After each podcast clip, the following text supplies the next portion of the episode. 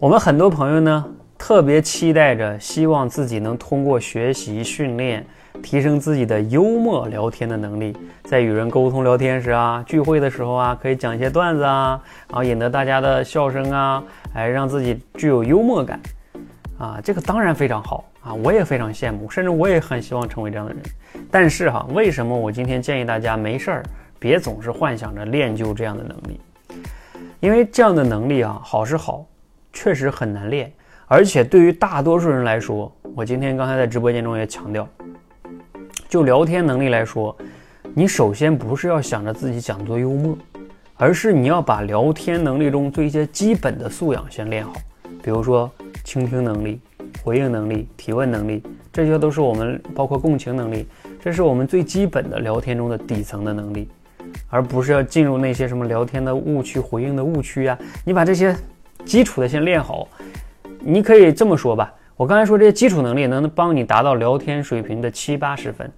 而那个幽默呢，也许他在九十分以上的水平。你连四五十六七十的水分水平这个分都没拿到，没拿到，你总是想要达到九十分的水平，你学了那些幽默的技巧公式，你也掌握不了，因为很难的。你可能幽默不了别人，幽默了个寂寞。你会发现，你讲的都是很尴尬的笑话，别人也不一定笑，反而还很尴尬，啊，这个就是，不是说那些幽默不好，那些技巧不对，它就是你做不到啊，就像练武功一样，那些武功招数不适合当下的你，你的内功修为现在太差了，所以你没事别老幻想着直接达到那种第九层的功力，啊，这个非常非常重要哈。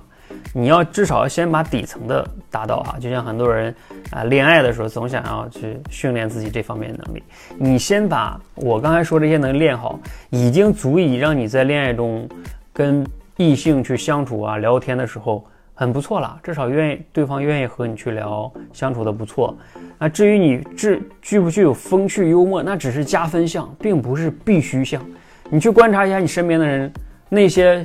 家庭幸福的人，有多少人是？因为对方非常幽默，他才跟他在一起的呢？也不是，是不是？幽默会加分，但是它不是必须项。而你呢？你想要天天去追求那个东西，你短时间内达不到的，你连基础都没做好，麻烦你就不要那么的 对自己，呃，那么的期待，那都是幻想。啊，今天这个建议呢，可能给你泼了点冷水哈，但是呢，也能让你更好的认识到你该从哪里去训练。这个训练的方向和切入点不对，努力白费。希望呢对你有启发，也欢迎大家留言呢讨论一下，你对于幽默聊天的能力是怎么看的呢？